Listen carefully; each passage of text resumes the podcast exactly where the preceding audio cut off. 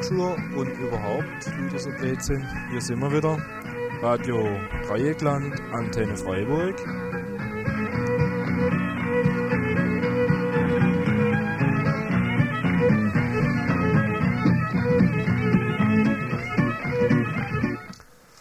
Mit dem allwöchentlichen Suchspiel zwischen 101 und 104 MHz. Nochmal unsere Kontaktadresse Radio Dreieckland, Jos Fritz, Wilhelmstraße 15, 78 Freiburg. Ja, und wenn ihr uns nicht so ganz gut hört, dann könnt ihr euer Kofferradio nehmen und die Antenne ein bisschen nach alle Richtungen drehen oder an der Fenstersims das Radio stellen oder im Zimmer hin und her laufen, sodass ihr halt einen besten Empfang habt.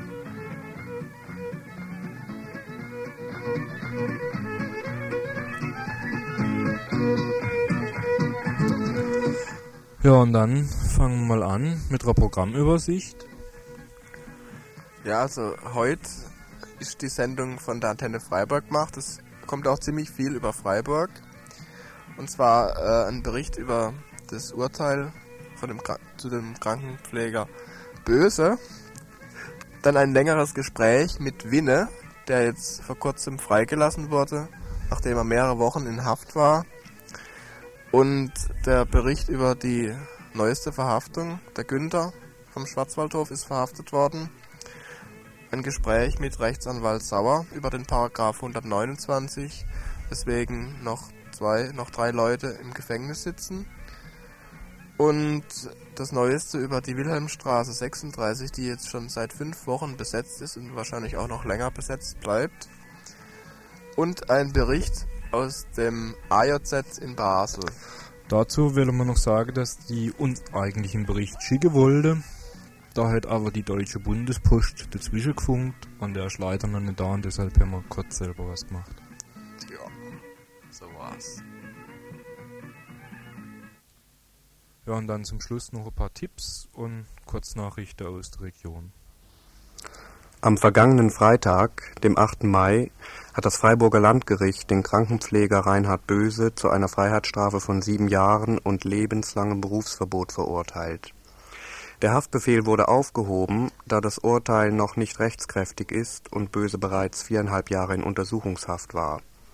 Begründung für Böse Schuld vorsätzliche Körperverletzung mit fahrlässig verursachter Todesfolge dies ergebe sich aus den Aussagen der Ärzte, des Pflegepersonals und der Gutachter. Dem ist aber gerade nicht so.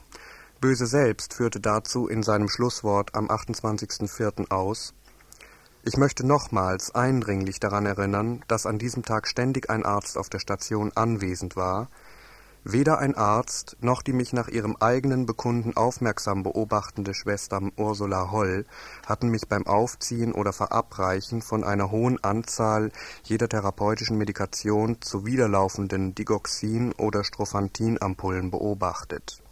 Das Aufziehen unverordneter Medikamente aus einer Stoffgruppe hätte in dieser Summierung unter allen Umständen auffallen müssen. Es bleibt demnach folgendes Resümee Weder am Samstag, dem 20.12.75, noch an einem der vorausgegangenen Tage bin ich bei der Vorbereitung oder gar Injektion unverordneter Arzneimittel beobachtet worden. Es existiert demnach kein Tatzeuge. Weiter hat das Gericht Böses Angaben, Angaben gegenüber der Kripo verwertet, die dieser in der Nacht vom 22. auf den 23.12.75 gemacht hatte.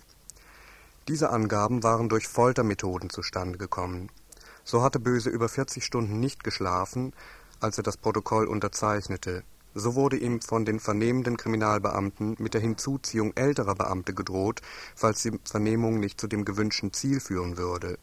So war ihm auch erklärt worden, seine Mutter habe die Nachricht von seiner Verhaftung mit Gelassenheit aufgenommen, wodurch bei ihm der Eindruck erweckt werden sollte, seine Mutter traue ihm die Tat zu. So war außerdem von den Beamten behauptet worden, es läge ein Gutachten der Universität Basel vor, woraus die Todesursache der Patienten eindeutig hervorginge, was ebenfalls nicht stimmte, und so weiter und so weiter. Alle diese Verhörmethoden sind nach 136a der Strafprozessordnung unzulässig und deshalb wurden die so zustande gekommenen Angaben Böses im ersten Prozess 1978, der mit einem Freispruch für ihn endete, auch nicht verwertet Der Bundesgerichtshof hatte dann in seinem Urteil vom September 79 auf Antrag der Staatsanwaltschaft diesen Freispruch aufgehoben und erklärt, die Verhörmethoden seien doch zulässig gewesen. Folglich müsse das Landgericht die so zustande gekommenen Angaben Böses verwerten. Dieser Verpflichtung ist das Landgericht jetzt nachgekommen und hat sich damit dem durch und durch reaktionären Urteil des Bundesgerichtshofs angeschlossen. Die Badische Zeitung würdigte in ihrem Kommentar das Urteil als überzeugend und damit könne Böse leben. Böse selber hat erklärt, dass er gegen dieses Urteil Revision einlegen werde. Die Aktionseinheit gegen den Prozess gegen den Krankenpfleger Reinhard Böse wird ihn auch dabei unterstützen. Also, was die Aktionseinheit darüber denkt, weiß ich nicht, aber ich habe da ganz entschieden den Verdacht, dass hier unbedingt ein Sündenbock gefunden werden musste. Eben ein Krankenpfleger, dem die Unglücksfälle angehängt werden können, die meiner Ansicht nach durch die lebensgefährlich chaotischen Zustände auf der Station, wo Böse arbeitete, schon irgendwie vorprogrammiert waren. Wie gesagt, das ist bloß ein Verdacht, aber um den zu kriegen, braucht man hierzulande ja keine überhitzte Fantasie.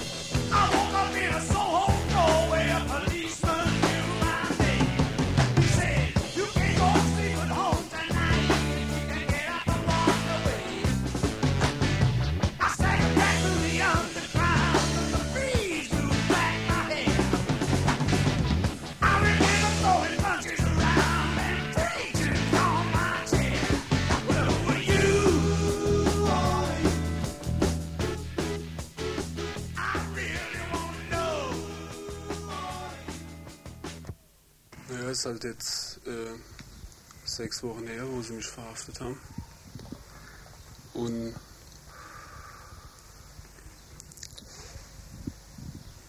die Verhaftung war eigentlich, äh, die war eigentlich wenig spektakulär oder ja,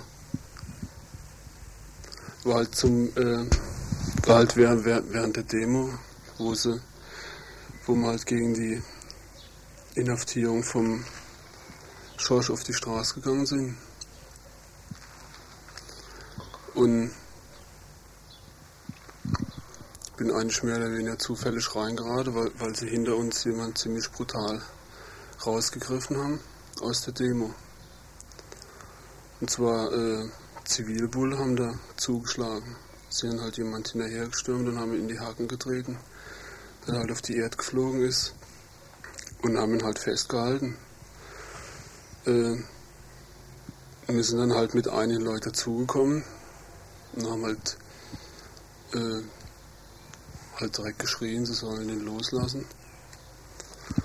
Und dann ist natürlich sofort die Staatsmacht ein, eingeschritten. Und da ich halt vorne, ziemlich weit vorne war, haben sie mich direkt gepackt und halt verhaftet. Äh, im Nachhinein heißt es dann auf einmal, äh, ich hätte halt versucht, den, den Zivilbullen, der den Bobikiewicz, den haben sie da, so, so, so heißt der Typ, den sie da gekrascht haben, den hätte ich halt angeblich äh, ziemlich verprügelt, obwohl schon ungefähr vier, vier Bullen um ihn rumgestanden haben. Äh, Deswegen haben sie mir jetzt eine Anklage von, äh, wegen schwerer Körperverletzung mal vorgesetzt. Und dann halt habe ich halt versucht ab, äh, abzuhauen, wie sie mich gepackt haben. Wo eine ganz normale Reaktion ist. Und äh, das ist halt in Deutschland ein Widerstand gegen die Staatsgewalt. Ähm, Halt war halt alles, eigentlich alles zu der Verhaftung. Ja, dann, äh, um das Ganze halt noch voll zu machen, haben sie dann behauptet, ich hätte versucht, den zu befreien und deswegen soll halt noch äh, versuchte Gefangenenbefreiung sein. Äh, also auf alle Fälle haben sie mich dann halt erstmal nach Freiburg in den Knast gebracht, wo ich eigentlich immer noch guter Dinge war, weil ich gedacht habe, äh, das ist halt nur ein, zwei Tage oder so und dann müssen sie mich wieder laufen lassen. Ja. Und war dann halt ziemlich erstaunt gewesen, wie sie mir den Haftbefehl eröffnet haben. Mit dem haben wir halt äh, Anklage wegen oder Verdacht auf Bildung einer kriminellen Vereinigung, Paragraph 129. Und das war halt schon ziemlich überraschend für mich, weil ich damit nicht gerechnet habe. Das Ganze haben sie halt äh, damit begründet, dass ich in Schwarzwaldhof gewohnt habe und damit gearbeitet habe. Aber halt die ersten zwei Wochen habe ich in Freiburg gesessen und habe den ersten Tag in einer Einzelzelle verbracht und habe dann verlangt, äh, dass ich in eine Gemeinschaftszelle komme und bin dann bin dann auch direkt in eine Gemeinschaftszelle gekommen war da mit so zwei Haslacher Knackis zusammen. Ich bin halt, also die Leute, die waren eigentlich irgendwie, waren halt eigentlich ganz normale Leute. Gell. War da zum, ich war halt da in dem U-Haftbau gewesen, da war auch der, da war auch der Schnau. Der Böse zum Beispiel und auch andere Leute und von denen hört man halt nur so über, über die Presse oder so. Gell. Und das sieht halt dann schon ganz anders aus in der Realität. Ja, ich konnte Radio hören, das war ganz gut. Kassettenrekorder habe ich ziemlich schnell gekriegt, äh, gekriegt. Und man konnte halt die Badische Zeitung kriegen jeden Tag. Hast du in der Zeit, wo du nur in Freiburg warst, schon mal Kontakt mit dem Schorsch gehabt? Da haben sie peinlich drauf geachtet, dass das nicht zustande kam. Ich war also in einem ganz anderen Bau untergebracht, der nur für U-Häftlinge war. Und der Schorsch, der war, der war im großen Sternebau gewesen, da, war, da sind in der Hauptsache eigentlich Strafgefangene. Und den Schorsch haben sie halt zwei Tage vor mir schon nach, Freib äh, nach äh, Karlsruhe verlegt. Und in Karlsruhe war dann genauso. Das sind, äh, den Schorsch direkt nach, nach Durlach äh, gebracht und das ist eine Außenstelle und dann mich nach Karlsruhe in, die, in den Knast da gepackt haben. Und in Karlsruhe sah dann erstmal so aus, dass sie mich die ersten zwei Tage total isoliert haben. Mit Einzelhofgang und keine Gemeinschaftsveranstaltungen und eine Einzelzelle. Aber dann nach der Haftprüfung das Ganze wieder aufgegeben haben, weil, weil ich äh, halt ständig eine Begründung dafür verlangt habe, warum sie mich äh, auf einmal unter einen verschärften Arrest setzen, ja, im, Gegenteil, äh, im Gegensatz zu Freiburg halt, wo ich halt Normalvollzug gehabt habe und der Anwalt auch ziemlich Druck gemacht hat. Und nach zwei Tagen habe ich dann wieder Normalvollzug gehabt. Bin dann allerdings bis, bis zum Ende äh, in einer Einzelzelle geblieben. Also in Karlsruhe ist halt, wie gesagt, hat schon ein schärferer Wind geweht. Gell. Sind die, die, die, die allgemeinen Knastbedingungen da, die sind schon innerhalb von Baden-Württemberg ziemlich mies, also fast so mies wie ein, äh, wie ein, wie ein Stammheim oder so. Also Sachen, die in anderen Knästen halt selbstverständlich sind, die waren da die waren da halt verboten wie ein eigener Kassettenrekorder. Und als Begründung wurde halt immer angegeben, ja, der Anstaltsleiter hätte das nicht gern. Nur mhm. so, so, eine richtige, so eine richtige Musteranstalt. Und das Klima war da auch dementsprechend. Bei den Knackis, also da, da lief halt nicht so viel wie in, wie in Freiburg. War alles ein bisschen ruhiger gewesen. Und Ja, zum Beispiel Sachen wie, wie Umschluss, die, die waren da, die gab es da nicht, gell? die sind überall selbstverständlich. Ich habe praktisch eine einzige Stunde morgens habe ich Hofgang gehabt. Das war so die einzige Möglichkeit, mit anderen Häftlingen in Kontakt zu kommen. Und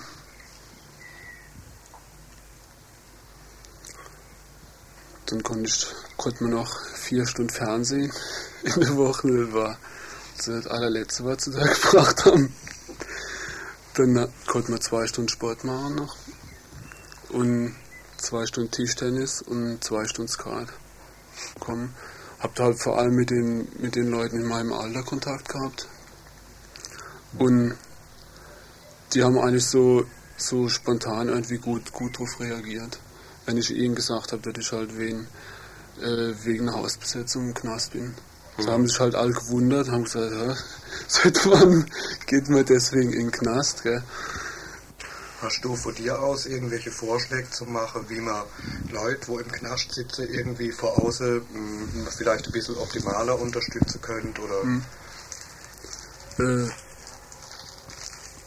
was halt gut ist, ist, ist äh, Schreiben, wenn man viel, wenn man viel äh, Post kriegt. Weil ja, für einen selbst ist halt unheimlich schwer rauszuschreiben, weil man, weil man halt laufend ein Blatt vor den Mund nehmen muss. Aber wenn man halt so jede Woche seine Dutzend Briefe kriegt, das, das ist schon irgendwie ziemlich stark. Kriegst du, die, kriegst du die geschlossen oder geöffnet? Ja, die sind geöffnet, die sind all, all durchgelesen. Klar. Das hätte mir auch gewundert. Aber das ist halt, das ist wahnsinnig wichtig, dass die Verbindung nach, nach, nach außen irgendwie ständig da ist. Was war denn für dich dabei das Wichtigste, so wenn dich Leute besucht haben? Ähm, oder du hast vielleicht da in Freiburg gehört, die Demo um den Knast rum, mhm. so die jetzt die Information, die dabei rumkommt, was jetzt draußen läuft, oder äh, halt so mehr so von der psychischen Seite her gesehen, so die Unterstützung, dass Leute da sind, wozu dir halte irgendwie. Mhm. Also dann eher, also viel, viel, viel stärker der Zweite. Mhm. Der Zweite, also einfach das, das Gefühl, dass da echt ein paar hundert oder sogar ein paar tausend Leute hinter dir stehen. Ja. Das war zum Beispiel, also in Freiburg bei der Knastdemo war das, war das, un, war das unheimlich gut gewesen, weil man da alles mitgekriegt hat. Und da haben auch die anderen Gefangenen sind da also irgendwie spontan drauf eingegangen. Ja. Und haben halt in ihren Zellen da Randale gemacht und war halt maßlos gewesen. Ja. In, äh, in Karlsruhe war das dann ein bisschen schwieriger, weil da waren nicht so viele, viele Leute und da war allein akustisch ist, ist kaum irgendwie was rübergekommen. Aber Hast du das Knastdemo was mitbekommen? Naja, ich musste halt musste unheimlich gut hinhören, die anderen haben fast alle nichts gehört. Aber ich habe ich hab halt drauf, drauf gewartet, stundenlang und dann, wie dann losging, habe ich schon was mitgekriegt. Und halt ist halt, das ist halt einfach so für deine äh, Psyche halt unheimlich wichtig. Gell? Was ich halt gemerkt habe, ist, dass, äh, dass so ein Haufen Leute, die da im Knast sitzen, die eigentlich so von uns eigentlich äh, sich gar nicht groß unterscheiden, ja. Oder von ihrer Situation. Das halt äh,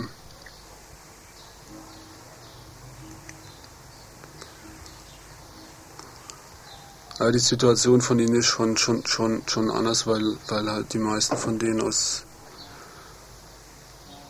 naja, halt praktisch so in den Knast reingeboren worden sind. Ja.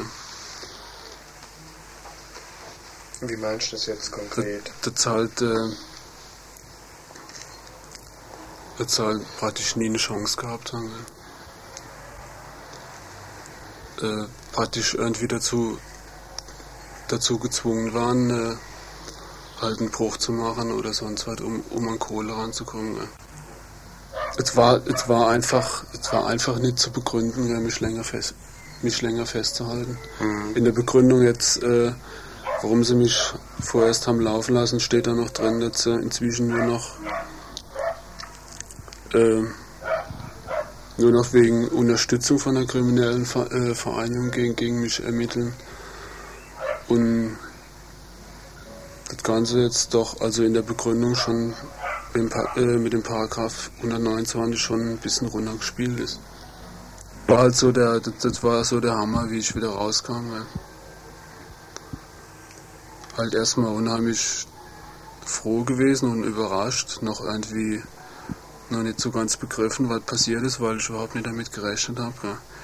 Und dann am anderen Tag halt direkt direkt halt der Hammer, dass sie einen Günther gekascht haben. Und da ist dann schon irgendwie so das Lachen im Hals stecken geblieben. Ja. Der eine, der eine raus, der andere rein. Ah ja, also so eine, so eine Demo in Karlsruhe müssen wir auch so bald wie möglich wieder machen, wenn die, wenn der, weil der Günther ist ja jetzt auch wieder da im Knast gelandet.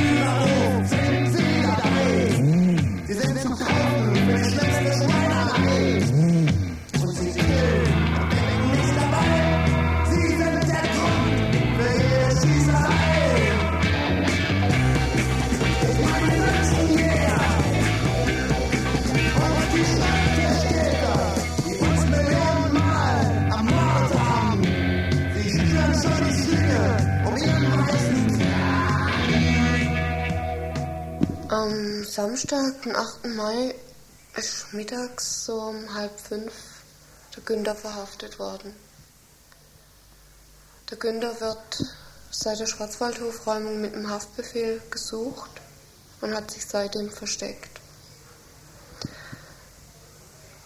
Am Samstag wollten die Leute, die in der Villa gewohnt haben, sich mal wieder sehen mit allen, auch mit Günther.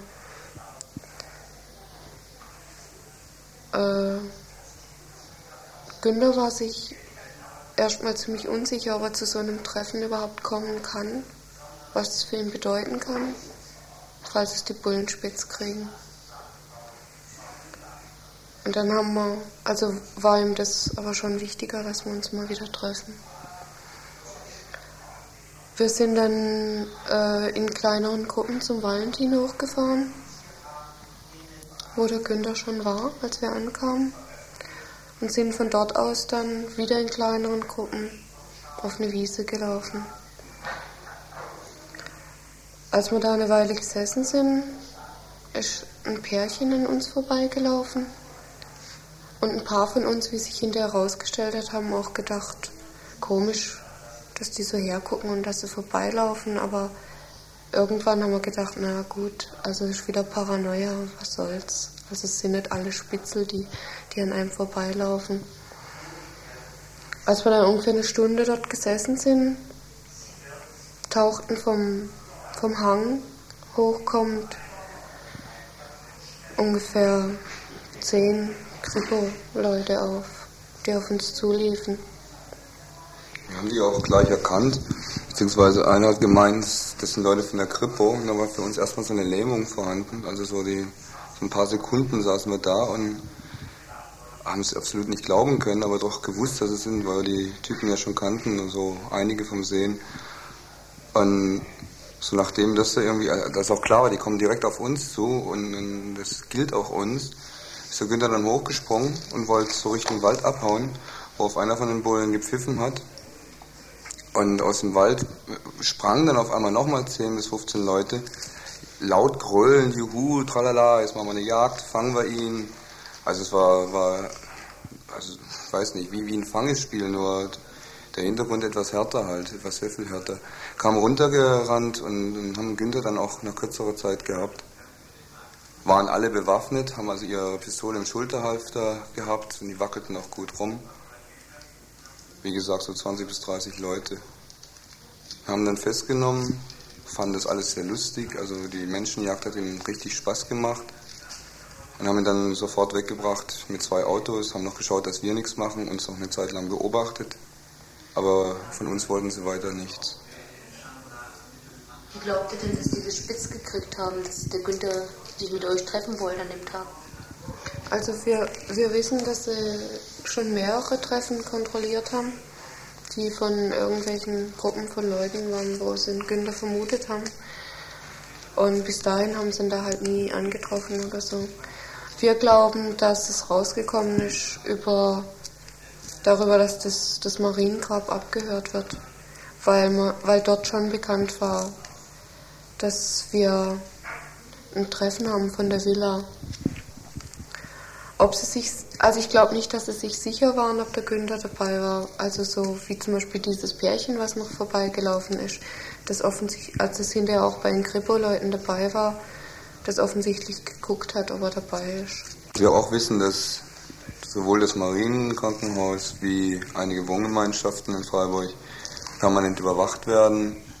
Also quasi rund um die Uhr bekannt gegeben wird, welche Autos davor parken, welche Leute reingehen, welche wieder rausgehen. Also ob das Mariengrab abgehört wird oder nicht, ist zwar nicht klar, aber es ist schon wahrscheinlich, denn die Bullen hatten immerhin fünf Tage Zeit, hier Abhöranlagen noch in Löcher zu installieren, die auch nicht so einfach zu finden sind. Nach dem Zug der Unzufriedenen lief dann äh, die erste Razzia im Schwarzwaldhof, die sich auf Villa und die Hausnummer 5 beschränkte, wobei der Villa, das Ermittlungsverfahren wie auch die Razzia äh, auf Günther ausgeschrieben war. Also er wurde beschuldigt, beim Zug der Unzufriedenen eine Parole gesprüht zu haben. Das hat ein Bullenspitze gesehen, beziehungsweise er behauptet dies, das gesehen zu haben.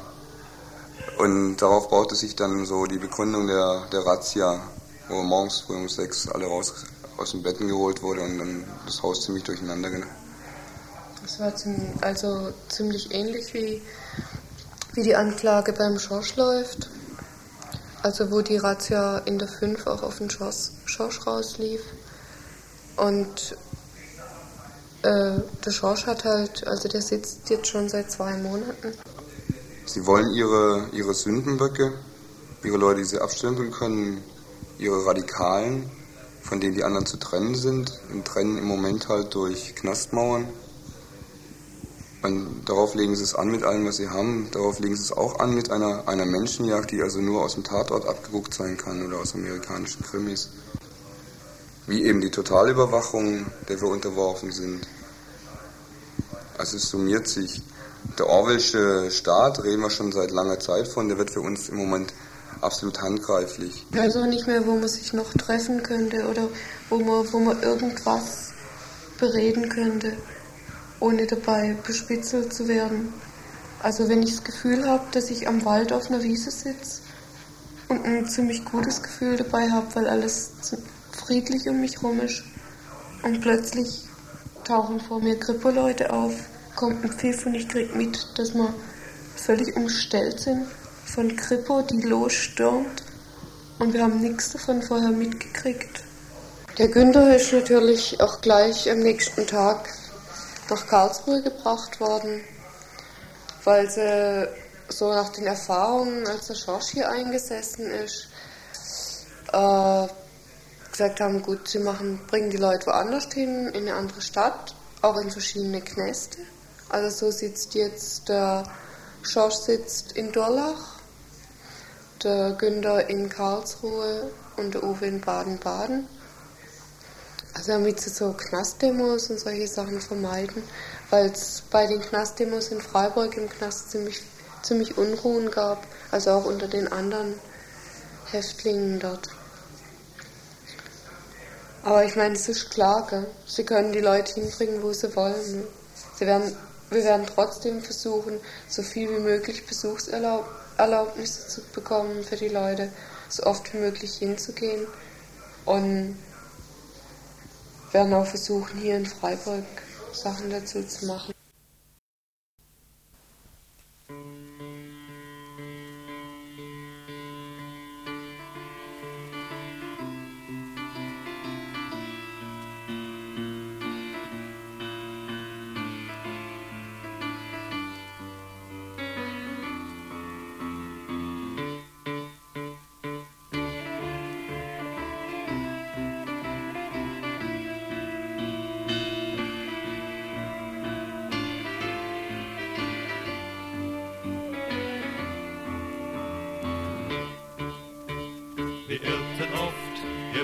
es heut, es sei euch eine Lehr. Wir hatten 30 Tage Zeit und keine Stunde mehr. Wir hatten 30 Tage Zeit und Jahre voll offener Fragen. Wir unterlagen in dem Streit in Federn von 30 Tagen.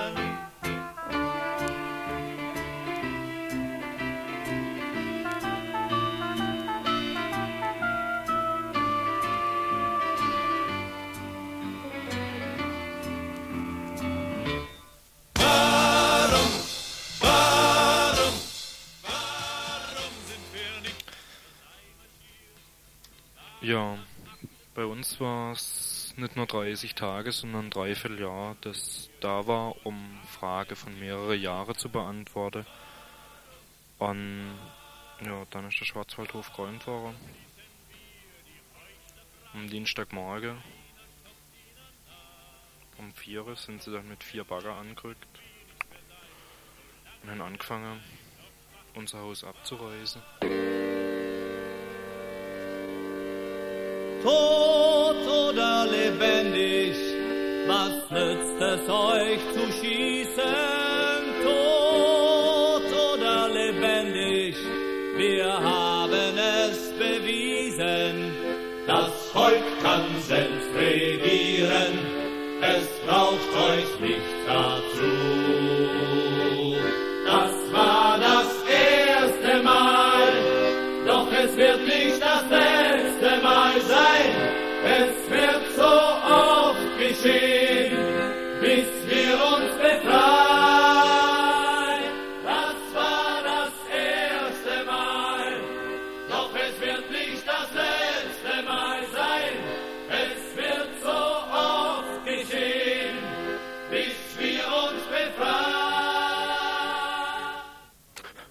nächstes kommt ein Beitrag vom Rechtsanwalt Sauer zum Paragraph 129. Ja, in Freiburg hat es mehrere Verhaftungen gegeben anlässlich der Besetzung und Räumung des Schwarzwaldhofes durch die Polizei am 15. März und in der Folgezeit. Diese Verhaftungen, im Augenblick sitzen noch drei Leute hinter Gittern. Das ist der Schorsch, das ist der Uwe und das ist der Günther neuerdings. Der wurde am Wochen, letzten Wochenende festgenommen. Diese Verhaftungen stützen sich auf mehrere sogenannte Tatbestände. Das einmal ist das die Bildung einer kriminellen Vereinigung. Über die möchte ich gleich was sagen. Es ist der Landfriedensbruch, der hier vorgeworfen wird, und es ist, sind Sachbeschädigungen, Hausfriedensbruch und andere Tatbestände. Wesentlich ist aber, dass den betroffenen Leuten vorgeworfen wird, dass sie eine kriminelle Vereinigung gebildet haben. Was versteht man unter einer kriminellen Vereinigung? In Paragraph 129 StGB, das ist das Strafgesetzbuch, heißt es dazu ziemlich lapidar, wer eine Vereinigung gründet, deren Zwecke und deren Tätigkeit darauf gerichtet sind, Straftaten zu begehen oder wer sich an einer solchen Vereinigung als Mitglied beteiligt, für sie wirbt oder sie unterstützt, wird mit Freiheitsstrafen bis zu fünf Jahren oder mit Geldstrafe bestraft. Das ist also die Definition des Gesetzes und das bedeutet eigentlich konkret, dass man den Hausbesetzern, den Leuten, die den Schwarzwaldhof besetzt haben, vorwirft, Sie hätten sich zusammengeschlossen, um Straftaten zu begehen. Ein Zusammenschluss, der darauf gerichtet ist, Straftaten zu begehen. Ohne diesen Paragraph 129 würden sich die jetzt erlassenen Haftbefehle kaum aufrechterhalten lassen, denn seine Strafandrohung ist, wie ich eben ausgeführt habe, doch ganz erheblich. Man muss sich vielleicht mal vor Augen halten, wie das passiert ist. Am 5. März wurde der Schwarzwaldhof besetzt, nachdem er zuvor geräumt wurde. Anlass war, ich möchte sagen, willkommener Anlass war eigentlich, dass vorher auf der Kaiser-Josef-Straße am Abend vorher äh, jede Menge Steine geflogen sind, dass es Scherben gegeben hat, dass Scheiben zu Bruch gegangen sind und daraufhin hat dann die Staatsanwaltschaft einen entsprechenden Hausdurchsuchungsbefehl für den Schwarzwaldhof erwirkt und man ist eingedrungen und hat den Schwarzwaldhof geräumt. Diese Aktion hat man zum Vorwand dafür genommen, eine Räumung des Schwarzwaldhofes vorzunehmen und gleichzeitig alle Leute, die im Schwarzwaldhof angetroffen wurden, erkennungsdienstlich zu behandeln, einen ganzen Tag lang festzuhalten und dann hinterher einen Teil davon, einen kleineren Teil allerdings, zu verhaften. Jetzt wirft man den Bewohnern des Schwarzwaldhofes vor, sie hätten diese kriminelle Vereinigung gebildet und Ziel und Zweck der staatlichen, ja, der staatlichen Macht oder der Regierung ist es eigentlich hier, äh, die Bewegung, die sich äh, im Schwarzwaldhof und um den Schwarzwaldhof herum gebildet hatte, irgendwie auseinanderzukriegen, zu zerschlagen. Denn man muss sich vor Augen halten, dass das, was passiert ist, das, was man den Leuten vorwirft, also der Landfriedensbruch oder eine Sachbeschädigung, das reicht normalerweise nie aus, um Haftbefehle zu erwirken. Das sind, das sind Freiheitsstrafen zu erwarten von mehreren Monaten, vielleicht mal von einem Jahr. Und wenn die Leute einen Wohnsitz haben, einer Arbeit nachgehen oder studieren, dann ist das nicht ausreichend, um einen Haftbefehl zu erwirken. Die Haftbefehle werden meistens auf Fluchtgefahr gestützt und eine Fluchtgefahr lässt sich immer nur dann annehmen, wenn es höhere Freiheitsstrafen gibt. In der Regel jedenfalls.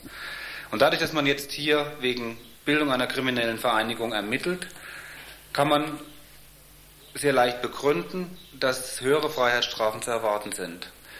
Die, äh, das handelt sich also um einen Versuch, den Leuten, die hier den Schwarzwaldhof besetzt haben, die dort gewohnt haben, dort gelebt haben, eigentlich so viel wie möglich an Straftaten anzuhängen, um damit zumindest in einigen Fällen bei den sogenannten Rädelsführern Haftbefehle begründen zu können. Und diese Haftbefehle sind nach meiner Ansicht auch sehr wichtig, sehr wichtig, weil sie in das Gesamtkonzept einer Gegenoffensive seitens der Regierung hineinpassen.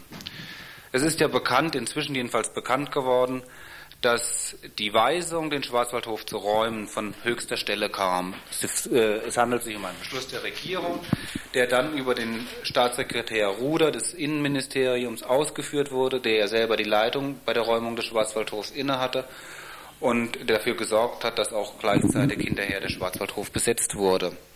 Es handelt sich also hier um ein Vorgehen von der Regierung über die Staatsanwaltschaften äh, des Landes Baden-Württemberg die jetzt mit den Ermittlungen beauftragt sind. Wir wissen inzwischen auch, dass, das, äh, dass eine Sonderkommission des Landeskriminalamts in Stuttgart hier in Freiburg sitzt, äh, sogar Räume angemietet hat und so weiter und hier ganz intensiv die Ermittlungen mit sehr fragwürdigen Methoden, das ist auch im Einzelnen bekannt geworden, aufgenommen hat. Das Ganze dient meines Erachtens dazu, hier eine, eine politische Bewegung, die in einem bestimmten Moment, nämlich jetzt gerade Anfang des Jahres 1981 sehr stark geworden ist, zu zerschlagen. Das scheint auch, das scheint das erklärte politische Ziel äh, der Regierung oder der staatlichen Stellen zu sein. Und dazu bemüht man jetzt im Augenblick ganz konkret die Staatsanwaltschaft Karlsruhe, die dafür zuständig ist, um hier mit einer möglichst weiten Auslegung des äh, Paragraphen 129, wie gesagt, Bildung krimineller Vereinigungen, äh, diese politische Bewegung zu zerschlagen. Der Paragraph 129 eignet sich dafür auch sehr gut, weil er ein, ein Gummiparagraph ist, möchte ich sagen. Man kann äh, sehr leicht unheimlich viel in diesen Paragraphen hineininterpretieren. Man braucht eben bloß zu sagen, die Besetzer sind eine Vereinigung, die ist dadurch gekennzeichnet, dass ein bestimmter lockerer Zusammenhalt da ist, ein bestimmter organisatorischer Zusammenhalt und sie haben den Zweck, Straftaten zu begehen. Und dann sagt man eben, gut, der Zweck, es ist der Zweck der Schwarzwaldhofbewohner war es eben, den Schwarzwaldhof zu besetzen und das Besetzen ist schon eine Straftat, ein Hausfriedensbruch Und äh, außerdem hätten, und das ist ja das Kuriose an der ganzen Geschichte, wird den Schwarzwaldhofbewohnern noch vorgeworfen, sie hätten sich zusammengeschlossen, um Ladendiebstähle zu begehen, um andere kriminelle Handlungen zu begehen. So wird zum Beispiel dann passt dann immer schön rein, dass die Leute Parolen gesprüht hätten. Auch das sei eine strafbare Handlung, was im Übrigen sehr bestritten ist in der letzten Zeit, gar nicht so klar ist.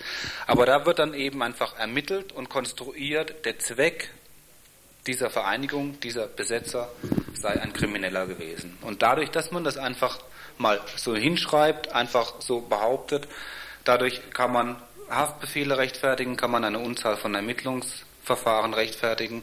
Das hat natürlich dann alles zur Folge, dass einzelne Leute abgeschreckt werden, dass Angst verbreitet wird und dass jedermann denkt, nun, wenn ich mich da beteilige, kann ich auch mit einem Strafverfahren überzogen werden.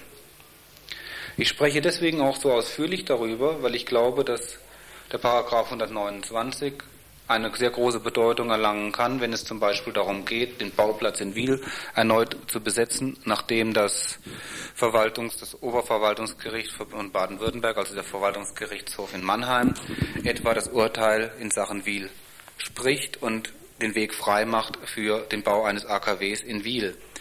Dann wird das sehr aktuell und sollte es dann zu Platzbesetzungen kommen, dann kann es natürlich passieren, dass die Staatsanwaltschaft Karlsruhe erneut in Verbindung natürlich mit der Landesregierung, Justizministerium, Innenministerium den Paragraphen 129 anwendet und reihenweise Platzbesetzer verhaftet. Es ist auch denkbar, dass äh, dieser Paragraph auf andere politische Bewegungen angewandt wird, äh, die sich irgendwie sehr militant äh, verhalten und radikal bestimmte Rechte wahrnehmen. Also etwa bei Fahrpreiserhöhungen bei Straßenbahn, Straßenbahnblockaden fällt mir da ein. Es gibt aber sicherlich noch eine ganze Menge anderer Beispiele, wo man in bestimmten Aktionen auch nur punktuell über äh, einen vorgegebenen Rahmen hinausgeht und Rechte wahrnimmt. Immer dann besteht die Möglichkeit, äh, wenn man, wenn die äh, Ermittlungsbehörden einen organisatorischen Zusammenhang zu erkennen glauben, dass sie in dem Augenblick wegen Paragraph 129 ermitteln und damit die Leute ganz erheblich kriminalisieren. Und darin liegt meines Erachtens auch die Gefahr, äh, dass eben durch, die, durch diese extensive, durch diese weite Auslegung des Paragraphen äh, eine ganze Menge von Leuten kriminalisiert werden können.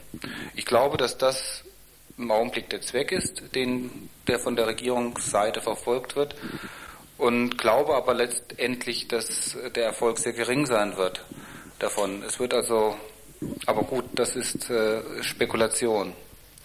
Vielleicht noch ein anderer wichtiger Gesichtspunkt, den man nicht unterschlagen sollte. Dadurch, dass diese, dass wegen 129 ermittelt wird, im Augenblick, gelingt es natürlich zum Beispiel auch, eine ganze Menge äh, Verteidiger aus diesem Verfahren herauszukatapultieren, herauszuwerfen. Das hängt damit zusammen, dass der Paragraph 129 ja so eine ganz große Klammer ist. So ein, ein Delikt ist praktisch, dass ein, man sagt dazu Dauerdelikt, das zieht sich über eine lange, lange Zeit hin. Man ist als Mitglied dieser Vereinigung eben über einen langen Zeitraum strafbar, solange man nämlich dieser Vereinigung angehört. Und alles, was man nun in dieser ganzen Zeit tut, wenn das auch mehrere Monate sind, dann äh, ist das alles eine Tat im Sinne des Strafgesetzbuches. Und wenn ich nun verteidige heute in einer Sache, meinetwegen Vorfall 5. März, und ich habe noch ein anderes Mandat, Vorfall 10. April, eine Demonstration oder irgendetwas, dann werde ich bei der zweiten Sache als Verteidiger ausgeschlossen, wenn beides Mal wegen krimineller Vereinigung auch angeklagt ist.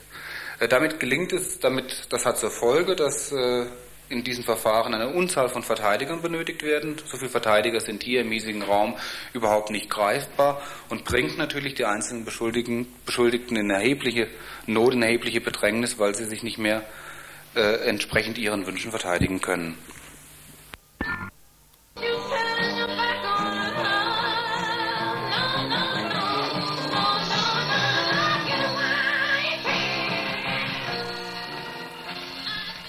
Am Freitag sind wir nach Zerm Hammersbach gefahren, zu dritt. Haben uns die Schwarzwald AG angerufen, haben gesagt, nochmal vorbeikommen. Die haben uns dann so einen Nutzungsvertrag angeboten für fünf Leute von uns. Was erstmal ein Schritt in unsere Richtung ist, weil ihnen anscheinend die Besetzung mehr auf die Eier geht, als wir es vorher dachten. Und wir haben die Verträge erstmal so, wir haben uns Bedenkzeit ausgebeten, weil es halt für fünf Leute Nutzungsvertrag ist, weil es ziemlich scheiße ist, wenn man da mehr rausholen kann. Und morgen am Dienstag wird der Flasch hier vorbeikommen, das ist einer von den Jungs von der Schwarzwald AG und so einen vorgefertigten Vertrag bringen, den werden wir dann mit dem Rechtsanwalt durchgehen und werden halt versuchen, da unsere Änderungen reinzubringen. Also die, Verträge sind für uns irgendwie unannehmbar, weil es nur für fünf von uns sein sollen. Also fünf Zimmer sollen vermietet werden an uns. Wir wollen neun Mieter noch andere neun Mieter reinsetzen. Deswegen können wir also den nicht annehmen, weil wir elf Leute sind und elf Zimmer brauchen. Gut, ähm, Ähm, wir haben heute so ein Vertragsformular gekriegt von denen mit halt so den genauen Text von diesem unannehmbaren Vertrag und haben dann vom Rechtsanwalt so einen Gegenvertrag aufsetzen lassen, den wir den morgen halt unterbreiten werden, wo ein unbefristeter Mietvertrag halt bis ihre Abrissgenehmigung und den Abrisstermin haben für neun, nee, für zehn Leute oder halt noch mehr, halt für einen Haufen Leute gefordert werden. Halt für uns alle und für alle leeren Zimmer hier im Haus. Und ja, mal gucken, wie sie darauf reagieren. Häuser besetzen. Also, es sieht so aus. Die, ähm, Schwarze AG hat uns einen Vertrag geschickt, der ist unannehmbar und zwar aus folgenden Gründen. Sie, ähm, sie schreiben rein, das ist ein befristeter Nutzungsvertrag zum 30.09. und Ausschluss zum ähm, Paragraphen von 68 im BGB sein soll. Dass äh, zwei Miet Monatsmieten Kaution äh, verlangt werden und das eine Einzelzimmervermietung ist. Dass die Mietpreis, das haben wir ausgerechnet, ungefähr 3 13 Mark pro Quadratmeter beträgt. Und zwar Warmmiete. Und dass Nutzungsverträge eben für fünf Leute angeboten werden. Und diese Forderungen sind eben für uns nicht akzeptabel, da die Abrissgenehmigung von der Stadt verweigert wurde. Sehen wir keinen Grund für die befristete Verträge. Angemessen wäre unbefristete Mietverträge bis zum Zeitpunkt des tatsächlichen Abrisses. Und zweitens, die Auferlegung einer Kaution von zwei Monatsmieten ist lächerlich, da bei Abriss keine Renovierungsarbeiten anfallen. Und drittens, der von der Schwarzwaldwohnbau AG genannte Durchschnittsmietpreis in der Wilhelmstraße 36 beträgt 6,50 Mark bis 7,20 Mark warm. Abgesehen davon, dass der geforderte Betrag ein Nutzungsentgelt darstellen soll und kein Miet Mietgeld, stellt Forderung der Wohnbau Schwarzwald AG eine Erhöhung von K 80% dar. Viertens, wir fordern ausreichenden Wohnraum für unsere Hausgemeinschaft, die aus zehn Leuten besteht. 滚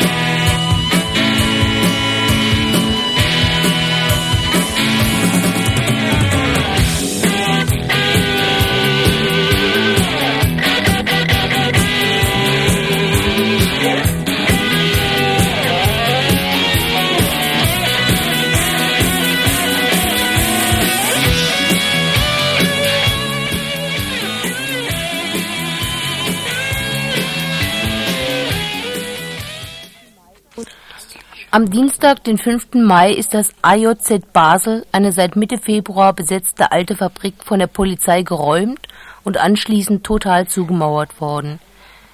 Der Räumung vorausgegangen war eine massive Einschüchterungswelle seitens der Polizei, die schon längst mit Räumung gedroht hatte, AJZ-Besucher in der ganzen Stadt kontrolliert und verhaftet hatte. Auf der ersten Mai-Demo war den AJZ-Besetzern vom Gewerkschaftsbund fünf Minuten Redezeit zugesagt worden. Dazu kam es jedoch nicht, da zwischen rechten und linksorientierten Türken vorher eine Schlägerei ausbrach, woraufhin die Kundgebung als beendet erklärt wurde. Die Wut und Enttäuschung waren groß, Resultat waren einige zerschlagene Scheiben in der Stadt, was die Polizei endlich zu dem wohl lange erwarteten Vorwand für eine Razzia bzw. anschließende Räumung des AJZ äh, diente. Hm? Ja. Obwohl bislang keine Räumungs, kein Räumungsantrag von der Eigentümerfirma vorlag.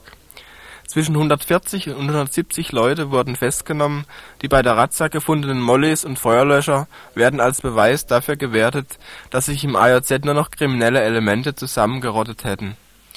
Dabei wird völlig unberücksichtigt gelassen, dass sich die AJZler schon mehrfach gegen Überfälle der Faschos wehren mussten. Letztere hatten schon am Wochenende vor dem 1. Mai versucht, das AJZ mit Eisenstangen, Fahrradketten, Mollys und Pistolen zu stürmen. Diese faschistische Bürgerwehr arbeitet anscheinend eng mit der Polizei zusammen, zumindest sah die Polizei den Überfällen auf das AJZ tatenlos zu und griff auch nicht ein, als die Faschos in einem Waffengeschäft die Scheiben einwarfen und sich mit Waffen eindeckten. Zitat von Heuss Man muss anerkennen, dass diese Rocker ein ungebrochenes Verhältnis zu Staat und Polizei haben. Verhaftete AJZler beobachteten außerdem, dass die Faschos und die Polizei offenbar beste Kontakte pflegen.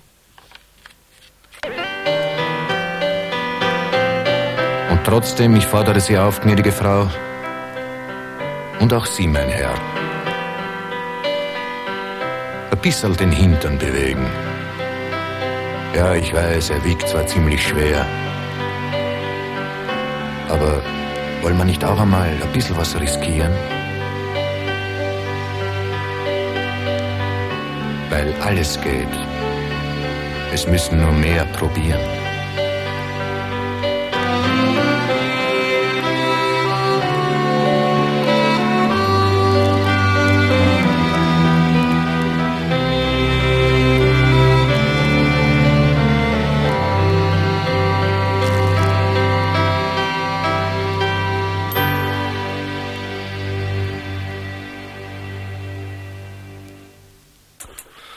Und jetzt noch ein paar Tipps zu Veranstaltungen, die im Laufe der nächsten Woche anstehen. Der erste heute Abend um 6 Uhr war im Walfisch in Freiburg das zweite Koordinationstreffen von verschiedenen Gruppen, die sich ums KKW in Wiel und um Kernenergie kümmern. Und zwar möchte die da sich jetzt schon langsam darauf vorbereiten, auf das, was im Laufe des Jahres noch alles auf uns zukommt. Und das nächste Treffen wird da sicher heute Abend ausgemacht worden sind. Erfahren kann man, wer da alles beteiligt ist und inwieweit man sich selber noch einbringen kann. Bei der Projektgruppe Energiepolitik Karin Ritter, Rundstraße 75 in 78 Freiburg. Ja, und für alle Müllheimer, die im Moment gerade Rate hören, wenn ihr euch beeilt, dann kriegt ihr jetzt noch eine Veranstaltung von der Volkshochschule Wieler Wald mit in der, im Hotel Krone. Und zwar handelt die heute zu dem Thema, wie man sich im Ernstfall verhalten soll. Also im Ernstfall, das heißt, wenn ein äh, Atomkraftwerksunfall in Fessenheim passiert ist oder beim Einsatz von Atomwaffen. Und dann wieder am Freitag, nächste Woche, findet die nächste Veranstaltung von der Volkshochschule Wielerwald statt in Freiburg. Und zwar äh, unter dem Motto Gorleben am Hochrhein. Ja, dann steht morgen Abend im Audi Max in der Uni ähm, eine Geschichte an, die zusammen gemacht wird vom Arbeitskreis Wissen durch Reisen und der Medienwerkstatt Freiburg. Und zwar zeige die dann einen Videofilm Freiburg im März und der soll gegen 8 im Audi Max laufen. Hm. Und äh, für alle Freiburger, die abends mal irgendwo hingehen wollen, was gemütlich ist, da gibt es das Café Legal, das ist neu aufgemacht. In Freiburg sehr zentral gelegen, im Mariengrab in der Marienstraße. Und das Motto dort heißt bequem, billig und befristet. Tja, dann gibt's morgen Abend um 8 Uhr noch in der PH eine Musikveranstaltung. Und zwar ist das eine Gruppe, die sich zusammensetzt aus Leuten aus dem Hutzewald und der Nordschweiz, also aus dem Aargau. Die, nu die Gruppe nennt sich Gramm und die wollte morgen Gesang zwischen den Stühlen spielen. Und das wäre auch morgen am Freitagabend um 8. Und zwar diesmal in der PH. Ja, und noch eine Sache für mutige Leute. Am nächsten Montagabend um 8 Uhr ist im Hörsaal 3042 in der Uni eine Veranstaltung, die heißt Lässt sich die kommende Energielücke durch regenerative Energie schließen? So gut es klingt, aber die Veranstaltung wird von Atomkraftbefürwortern durchgeführt. Deshalb könnt ihr mal kommen und kritisch nachfragen. Ihr braucht dann nicht gleich die Veranstaltung sprengen. Also am Montag um 8 im Hörsaal 3042 hinter der Cafeteria.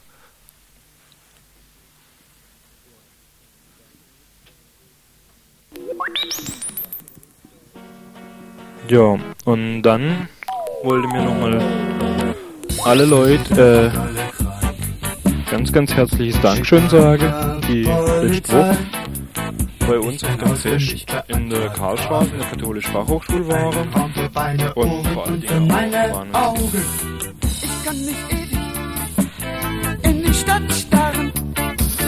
Sie flimmert so und macht mir Kopfweh. Präsident macht alle krank. Der Präsident macht alle krank. Und schickt nur immer Polizei. Und schickt nur immer Polizei.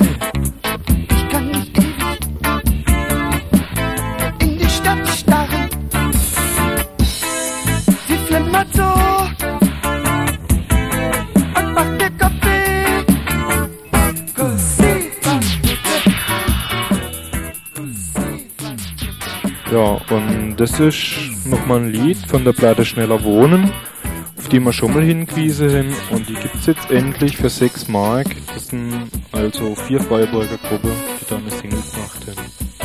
Und die gibt's überall so in den diverse Läden, Justens und so. Guckt euch mal ein bisschen danach um. Tja, und wie aus gewöhnlich grün uniformierte Kreise zu hören ist, soll's am Freitag oder am Samstag in Freiburg nochmal zur Demo kommen. Also hört euch Winkle um und guckt, vielleicht stimmt es, was die kleine grüne Männle uns da so erzählen.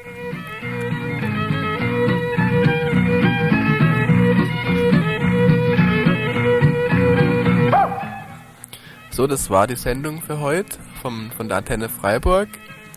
Wenn ihr uns schreiben wollt, wie euch die Sendung gefällt, oder wenn ihr uns einen Beitrag so von fünf Minuten auf Kassette gesprochen möglichst schicken wollt, dann an die an unsere Kontaktadresse 78 Freiburg Wilhelmstraße 15.